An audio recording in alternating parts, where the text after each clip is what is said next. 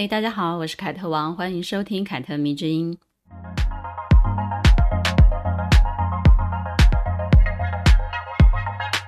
听这个节目的朋友应该都知道，说过几个名女人的故事之后呢，我就会安插一集张爱玲的小说来解析，并且呢，借机谈谈男女之间关于两性的一些事情。许多人也许会好奇哦，我为什么那么喜欢张爱玲呢？因为除了她是近代以来华文圈最有代表性的女作家之外呢，她这个人的想法跟为人，我自己个人也非常的喜欢。很多人因为看了张爱玲的小说，觉得她这个人很凉薄。毕竟她写的小说里面很少有很好的结局，而且故事又特别的苍凉，非常的哀凄，所有的人都自私自利的。读者把这些投射到她的身上啊，断定张爱玲的性格一定也是很偏差的，不相信爱情，而且一定很愤世嫉俗。一开始呢，刚刚接触张爱玲的散文的时候呢，我有点惊讶。因为她写的散文风格非常的活泼，而且呢，充分发挥着她的那种爱玲式的幽默感，跟压抑而且苍凉的小说呈现出截然不同的景象。顺着他的散文这样子一篇一篇的看下来之后呢，我发现哇，我越来越喜欢这个人了。而且呢，在发现自己跟他的某一些想法是重叠的时候呢，甚至呢，有一些雀跃跟开心。我不知道大家身为读者是否也都曾经有过这样的心情哦。也就是说呢，当你的想法被你喜欢的作家写出来的时候呢，你发现哎，他也是这样想的时候呢，那一种心事被人理解的快乐。当然啊，读小说家的散文还有一个乐趣，就是他们的散文呢，往往写得很好，嗯。甚至呢，有人会觉得有些小说家的散文竟然诶写得比小说还要好诶。比如呢，我就很喜欢看村上春树写的任何的小短文或者是散文，他的性格啊，在这些文章当中呢，非常非常的显著，而且很讨喜。他真的是一个非常可爱的摩羯座的大男孩。所以啊，看张爱玲的散文的时候呢，我也偷偷的发现了，她并非。因为散文是一个结构不如小说严谨的一个文体哦，她就随便写它，反而是非常认真的，可见的她对于自己发表出去的东西呢，有一定程度的要求，也难怪中国现代文学史研究家陈子善他会说，哪怕张爱玲没有写过一篇小说，她的散文也足以使她跻身二十世纪最优秀的中国作家行列。这个境界是。多么高啊！啊，这个赞美真的是很高的一个赞美。再来，他是一个非常主观，而且是非常自我的一个人。张爱玲不会为了追随当时的文坛的潮流啊，他就写一些非常容易被传颂的作品，哪怕有人觉得他写的东西格局不大，嗯，他也不在乎。因为这些散文也让我发现了，作家们其实都喜欢把自己真实的一面写进这些文章当中，尤其是好的作家。他写自己会更加的真实，而且毫无掩饰。透过他们富有创意的思想脉络呢，你也可以学会很多看事情的角度。可以说呢，如果你想了解张爱玲是一个什么样的一个人，读她的小说是一个方式，但是读他的散文，你的收获会更多。我从来不看什么励志书籍或者是心灵鸡汤之类的文章。如果你是熟悉我的听众朋友，应该就会知道，或者关于某一种成功学的东西，其实我也都是非常不屑的。我常觉得一个人满不满意自己的现阶段，喜不喜欢自己的生活，不是看几本成功学的书或者是心灵鸡汤就可以得到安慰或者是解决问题的。平常生活中既然那么不喜欢别人对你说教，你又何苦去买那些书来逼自己懂得那些道理呢？难道绝大多数的人不是那种懂得那么多的道理，依旧过不好这一生的人吗？那既然如此，我们是不是应该少看一些道理，多多体会人生才是？只有你自己悟到的道理，才对你自己有用。不然呢，那都是别人的道理，别人的人生感悟。再来，如果你想学写作，看知名作家的散文集，其实也是一个很好的教材。看他们如何从生活当中取材，看他们如何说好一段故事，描写经过，再生出感触跟感慨。散文其实也是严肃文学，这里的严肃是指写文时你要做好的布局，不是指文字风格哦。散文的架构如果布局得好，也同时能训练人的思想逻辑。我们前面提过了，许多人都有这样的一种观点，觉得张爱玲的散文要比她的小说写得好，而且写得精彩，写到了人的骨子里。这种观点并非是毫无根据的。张爱玲的确在很多的时候是很注重自己的散文写作的，并且将它当作是一种严肃认真的工作来对待。就是写作这件事情对她来讲是非常需要严肃认真对待的一个工作。散文呢，也并不像有一些人所说的那样，是信手拈来的一个生活的感受，不需要讲究什么技巧。也许有的人的散文确实是这样写的，毫无章法的去写的。但是呢，张爱玲的散文并非如此。同时代的作家有鲁迅啊、胡适、梁实秋、沈从文等等的，好、哦，他们的散文也都是各有特色的。但是呢，张爱玲却是最先意识到以女性的角度去写作的一个作家了。就连在小说上成就非凡的萧红呢，也未能在散文上将她对女性的思考贯彻下去。那就更遑论那些男作家啦，他们根本就不会从女性的角度去写作嘛。所以呢，可以说在女性意识上，只有张爱玲拿起了这面大旗，做到了从女人的身份出发去书写一些想法。于是呢，当我在看张爱玲的散文的时候呢，不仅能了解那个年代的女人在乎什么，而且呢，也能从中看见一个新时代女性蓬勃的一个思想。有意思的是，张爱玲文章中所流出来的那些思想脉络，用现代的眼光来看呢，竟然也不太觉得过时。难怪她的文字一直都是被广泛的华文读者喜爱着的。读张爱玲的散文啊，它的内容大概可以分作这四个种类。第一个就是写写身边的事情，写写自己以及亲友日常生活中的所见所闻、所感所思。第二个呢，就是考据古今中外的艺术创作。第三呢，就是一些商业的软文，给自己的作品写写前言啊，或者是后续啊，或者是添个什么附记之类的。有些时候呢，还替合作的杂志社、同行的朋友的新书写一写叶配文啊，推荐推荐一下。第四呢，则是修正编辑的错误，回应学者或者是读者的疑问，打击侵权行为等等。这些文章呢，其实有点像在跟对方吵架、辩论哈，但是通常都是对事不对人，也就是帮自己维权吧。嗯，张爱玲的散文里面有一个特色，就是批判。嗯，她的散文当中最有力的一个部分就是批判，也是最好看的一个部分。你会发现她是一个思想非常活跃的女性，加上呢，她自身的经历跟学识，使得她具备融会东西两方、古往今来对人生百态的那种洞察力跟感悟力。因此呢，看她的散文也绝对需要带一点脑子去看的，哪怕她写的东西不过就是很普通的日常，也是很有想象力、很有观察力的。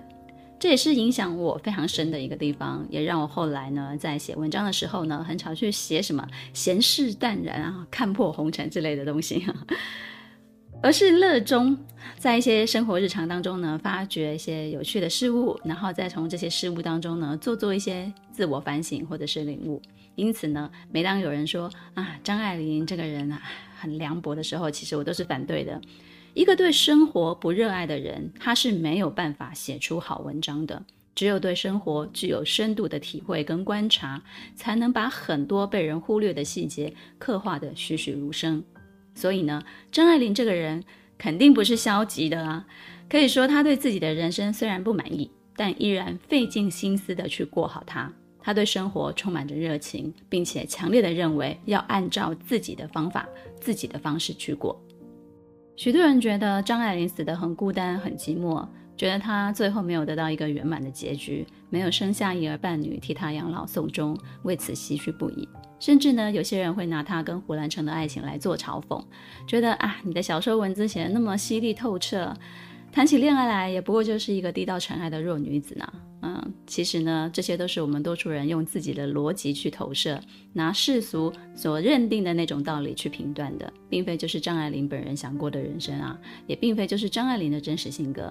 当我涉猎她的作品越来越多之后呢，我越来越觉得张爱玲她其实是一个，嗯，骄傲、孤傲 的人，但是呢，也一定非常的温暖有趣。他就像我们身边的好朋友一样，有一些小小的缺点，但也存在着让我们欣赏的优点。从他的作品中，你会发现他其实很能接受人性中的不完美，所以呢，他不歌颂人性中的完美。完美太多人去歌颂、去塑造了，但是呢，却很少人写出人性中的不完美，并且承认它的存在。张爱玲知道自己不是一个完美的人，所以她不会塑造出一个符合大众想象的人物在自己的小说当中。张爱玲的所有作品，其核心都是人性。她知道人性不美好，因为她自己也不是一个高尚的人。香港战争爆发的时候呢，她关注的却只有哪里可以吃到冰淇淋啊，哪里可以买到唇膏，什么时候学校才可以继续期末考考试啊？她想拿到学位。他不想要照顾那些伤患，他只在乎自己能否在炸弹掉下来之前呢，把《官场现形记》看看完。唉，蛮好笑的，对不对？这些呢，在他的散文《烬余录》里面，通通都被他自己给披露了。作为一名最普通的死老百姓，战争之于他有什么样的影响呢？看完之后呢，你会从很多歌颂爱国情操的那些文章当中醒过来，然后去想，哎。如果是我也遇上了战争，作为普通人，我在乎的是什么？很多人会站在一个道德的制高点去批判，网络也充斥着各式各样的正义魔人。你想过是为什么吗？也许呢，不过就是因为问题还没有让他们遇见呢、一旦遇见了，他们未必就能像自己说的那样的高尚，未必不会做出更下流的事情来。关于这一点，张爱玲以自己为例，写出了很多普通人人性中不完美的部分。例如抗日战争的时候呢，他担心的是今后能不能跟胡兰成在一起好好的生活，因为胡兰成曾经是一个汉奸，帮日本人做事，甚至呢在定居美国的期间呢，他将资金转给宋其夫妇代为管理，也是为了合理的去避税。这些其实都是我们普通人私底下会有的操作跟想法哦，但因为不是很光明正大，所以我们会含糊其辞，或者是替自己包装一下。但他是一个中外知名大作家，哎，倒也是嗯不怎么避讳啊。所以呢，我从他身上看到了很多啊、死老百姓自私自利的一面。这些生活日常集合了很多的琐碎跟肮脏，因此他也知道世人就是普通人，普通人就是充满缺陷的。之所以没有做什么伤天害理的事情呢，不过就是因为还没有碰到极端的情况，比如还没有被钱或者是被生活逼到，或者有一个没有遇到没有遇到过一个极大的诱惑就摆在你的面前。这也就是很多人常说的啊，不要考验人性，因为人性往往经不起考验。嗯，最近不是有一部韩剧很火热嘛，叫做《鱿鱼游戏》，其实它也是在讲这个东西。也因此呢，你在看张爱玲的小说或者是散文的时候呢，你就会发现它的核心思想，与其说是女性主义，那倒不如说是这是女性视角下的人本主义。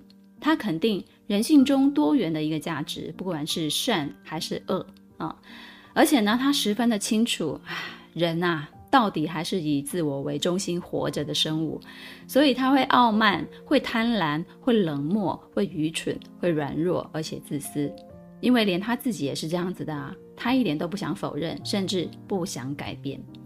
我第一次在看的时候呢，我在想，哎呀，他怎么那么有勇气承认这一切呢？但其实后来再仔细的想一想，他根本就不觉得这样是是错的，因为不觉得傲慢、贪婪、冷漠、愚蠢、软弱这些自私的人性有错，于是他就写出来了，也就是在反映这些事实。但反映这些事实，并不是说哦，我们就不值得去检讨或者是反省。人之所以跟动物有所区别，也是在于人有思想嘛。他从自己的文字当中呢，不断地审视他自己，但他的目的不是要把自己变成一个更好的人，他只是想理解自己是一个什么样的人而已。也因此呢，他也计较啊，也把那些计较写出来，不怕别人笑话他度量狭小。就像他在《童言无忌》这篇文当中，他就大方说自己爱钱，他写文养自己，觉得文人能够靠文字养活自己是一件好事。文人不该被定位成高风亮节，不该谈钱。他就是爱钱，他爱花钱，也爱赚钱，甚至花自己男人给的钱，他也开心。他说自己是一个拜金主义者，觉得自己的母亲对钱不屑，不屑谈钱，对钱有一种清高的态度，让他很不爽。这也就是他的文字在现在看来还是非常有共鸣的一个原因，也是我觉得他很认真在活出自己的一个证明哦。张爱玲绝对不是一个完美的人，就像她自己披露女人那么那么多的可恶啊，写女人那么多的弱点，最后还是会感慨啊，可爱的女人实在是真可爱。嗯，张爱玲的思想是非常丰满、非常立体的，是三 D 的哦，绝对不是一个扁平化的二元对立，而她始终有一份对女人的懂得，所以她慈悲。嗯哼。以下呢，我就要介绍几篇我自己觉得很有意思的张爱玲的散文，当做给大家的导读。听完之后呢，如果你觉得有兴趣，再去买书来看看。很多张氏的金句呢，也出自于她的散文哦。第一篇呢，就要介绍《天才梦》。这篇散文原名是《我的天才梦》。一九三九年，上海西风杂志呢，为了纪念创刊三周年。于是呢，他就以我的什么什么为题目来做一个征文的启示，有现金百元的奖金，举凡只要是关于个人值得一提的事情呢，你都可以发表出来。那内容要求你要实在啊，啊，题材要充实动人。那个时候只有十八十九岁的张爱玲呢，就写了这一篇《我的天才梦》去比赛了。关于这篇文章呢，得奖的始末，张爱玲多次觉得自己被西风杂志给辜负了啊、被耍了。通知她的时候呢，说她是第一名，但真正公布的时候呢，却只拿了第十三名的荣誉奖。西风集结征文啊、把它编辑成书的时候呢，也把这一篇《天才梦》拿去了，而且从头到尾，西风杂志都没有给张爱玲一个合理的解释，让她老了也还是对这件事情愤愤不平。你看张爱玲是不是很好笑、很可爱？就是记仇记一辈子。爱情跟自己的文章来比的话，她其实更在乎自己的文章有没有被妥善的对待，老了一样念念不忘，要争一个输赢哦，要为自己辩解。哎。大家过来看啊哈，过来是不是很合理？很是不是觉得我自己比较有道理？但是呢，他跟胡兰成的爱情啊，过去了就过去了，他就完全不提了。我觉得这样子的一个人生态度也是我很欣赏的。我的天才梦有一千三百多个字。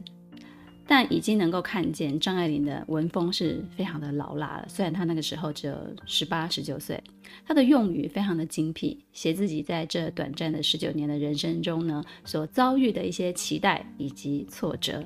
有积极的，有忧郁的，写自己的天才，也写自己的蠢材。她会弹琴，会作画，会写文章。三岁的时候，他就会背诵唐诗，但他不会补袜子，是一个路痴，也是一个生活白痴。而且呢，不但有社交恐惧症，更不擅长适应环境中那些别人适应起来非常普通的一些小事情。文章的最后有一段非常有名的金句，我想你们大家一定听过。文章的最后是这样写的。在没有人与人交接的场合，我充满了生命的欢悦。可是我一天也不能克服这种妖孽性的小烦恼。生命是一袭华美的袍，爬满了枣子。枣子后来被皇冠校刊改成了狮子。生命是一袭华美的袍，爬满了狮子。我们也不知道哪一个才是张爱玲原来的用字，但是呢，这一段金句出自于十九岁的张爱玲，也真的就是、嗯、没了谁了，太厉害了。有一篇文叫做《谈女人》，也是张爱玲散文中很常被提及的一篇文章，算是阐述了她自己对于女性主义思想的一些看法。文章的前半部分呢，张爱玲大段的摘引了一个叫做无名氏的《闲猫》这本书里面的描写女人的部分。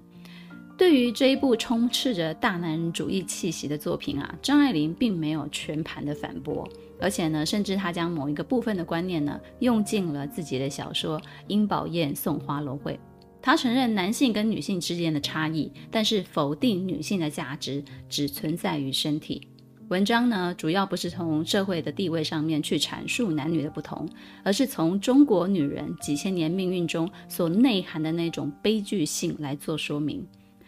这里面呢，不乏一些描述女人小小心理黑暗面的一些文字，比如呢，他就这样写：正经的女人虽然痛恨荡妇，其实若有机会扮个妖妇的角色的话，没有一个不跃跃欲试的。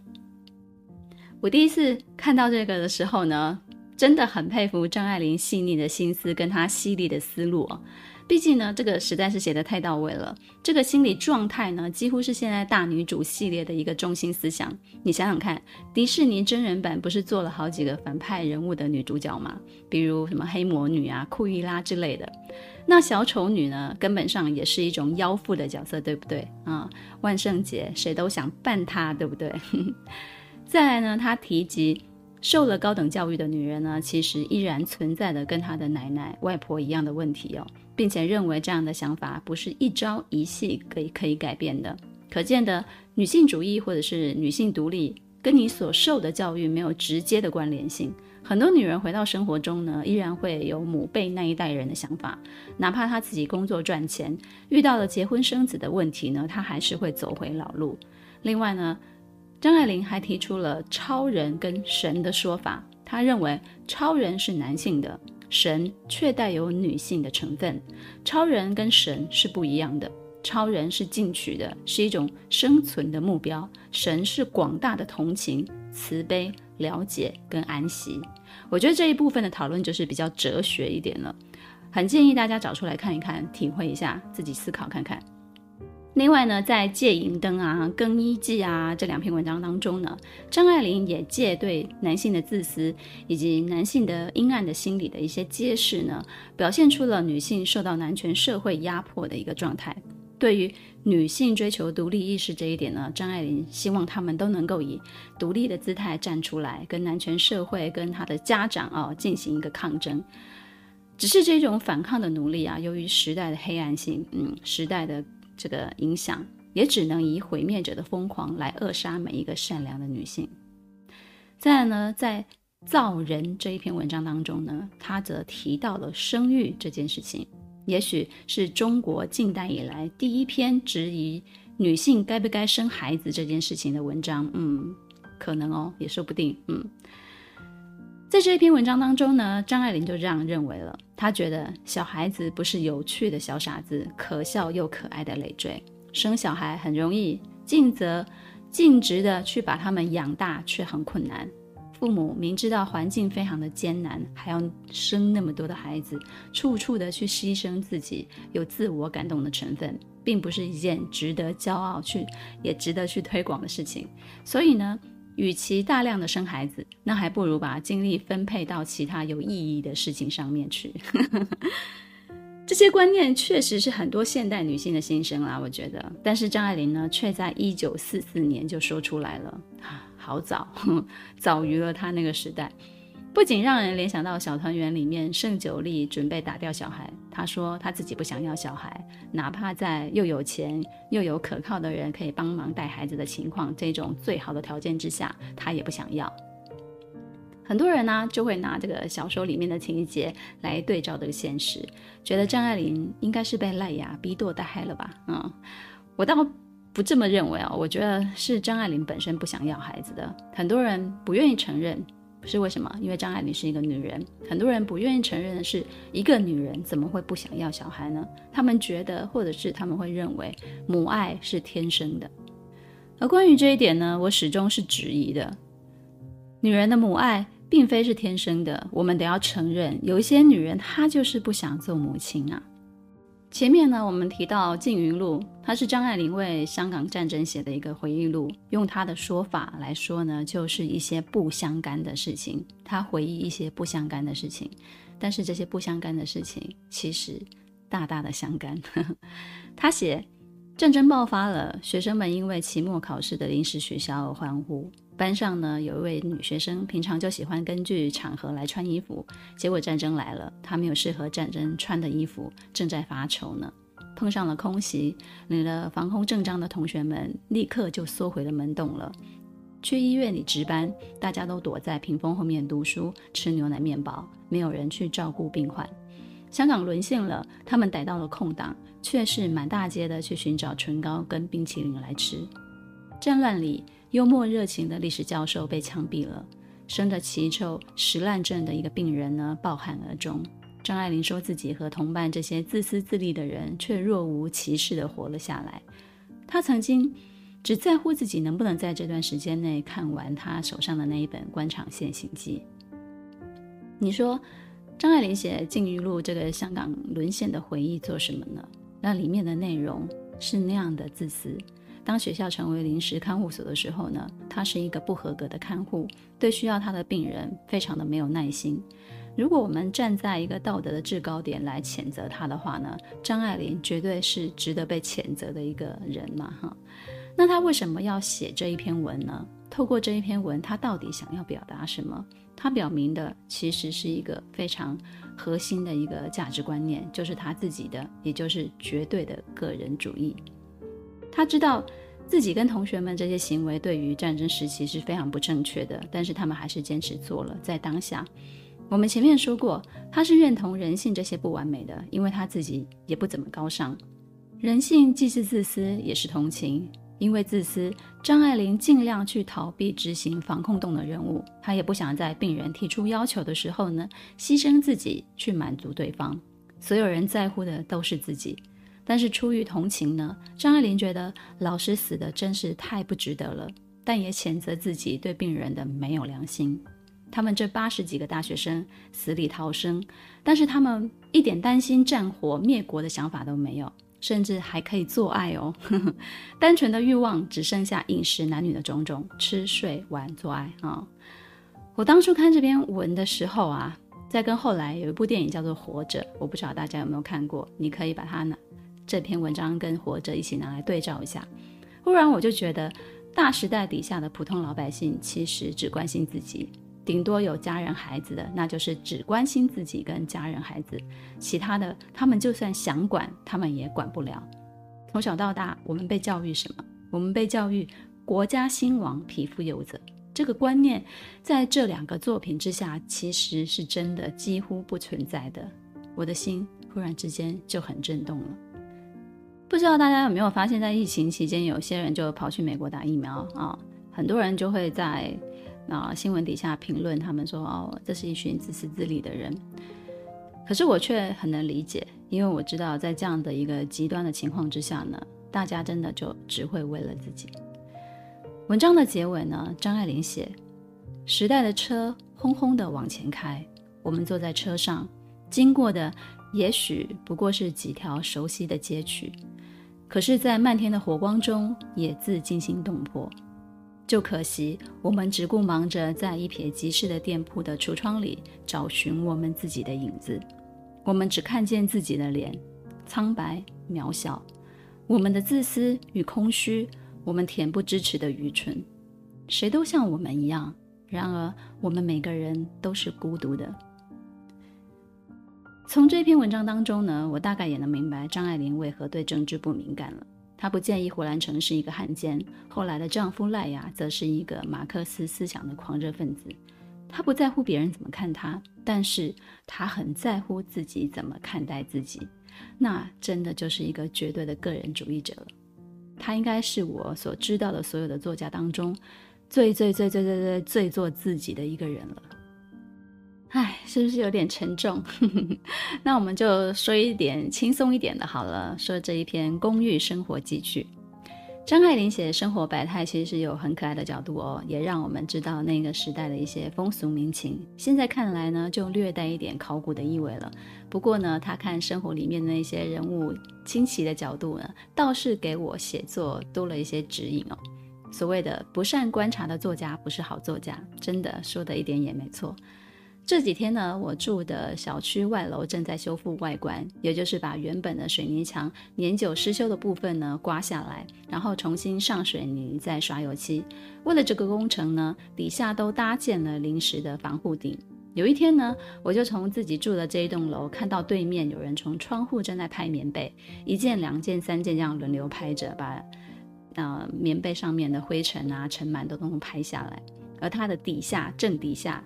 就有几个工人正努力的在跟斑驳的外墙奋斗，在那边赶进度。然后这一幕画面就让我想起了《公寓生活记趣》里面所描写的不甚彻底的道德观念。张爱玲在这一篇文章的最后就这样写啊：谈到公德心啊，我们也不见得比人强。阳台上的灰尘，我们直截了当扫到楼下的阳台上去啊，人家的栏杆上面晾着地毯呢。怪过意不去的。等他们把地毯收了进去，再扫吧。一念之慈，顶上生出了灿烂的圆光。这就是我们的不甚彻底的道德观念。我觉得张爱玲真的太可爱了，觉得这么一点点慈悲的想法，就觉得自己是天使哦。如果你觉得张爱玲写文讽刺意味十足，很容易被刺伤，那么你可能就要想想，她是不是无意间把你的遮羞布给掀了，所以你才要这么生气。总之呢，公寓生活让张爱玲写得十分的有意思。我自己也很喜欢住公寓，喜欢它的隐秘跟疏离，却又不是。离群所居的那种感觉，我是那一种在这栋公寓，哪怕是住了十年，我都不会对我的对面住了什么样的人感兴趣的那种人。出门前等电梯呢，如果正巧对门的人也要出门了，我就会假装啊，我忘记什么东西了，先回家躲一下。我也不愿意跟他搭同一台电梯。我妈对我这种性格十分的感冒，因为她是那种整栋公寓都会认识的那种热心的大妈。每次回老家，我都会遇上上门送她回礼的那些阿姨妈妈。原因就是我妈一定是拿了一些从外婆家带回来的蔬菜水水果啊，分送给他们。于是呢，他们也就拿了一些东西来礼尚往来。正因为有我妈这种人存在，才显得我们这样的人很不近人情嘛。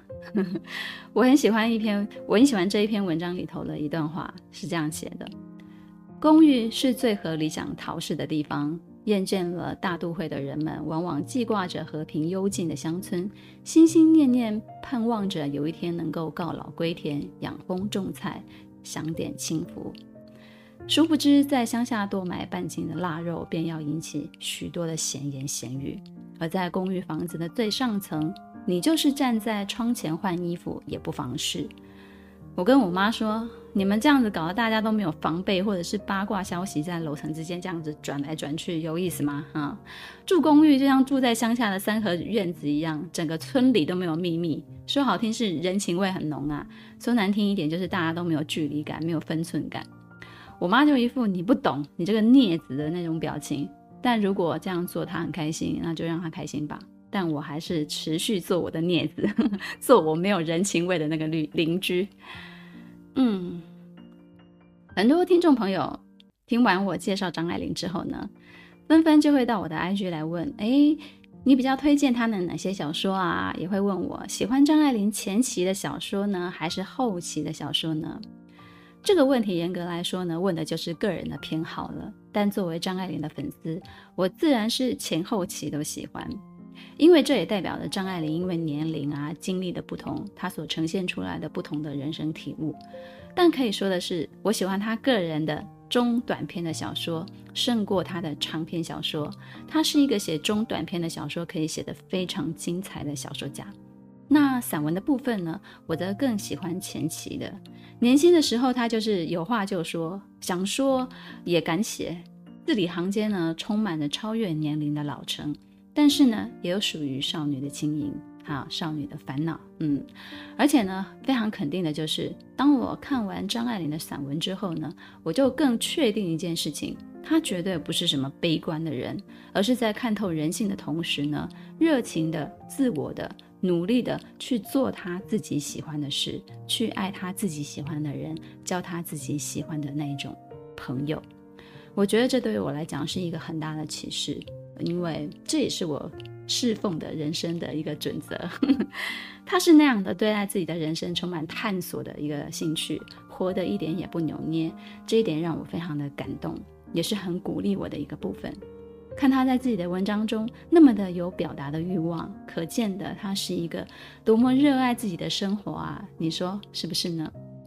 如果你也想要一个生活化的张爱玲，看他的散文就对了。希望你们会喜欢这一期的凯特迷之音，咱们下次见。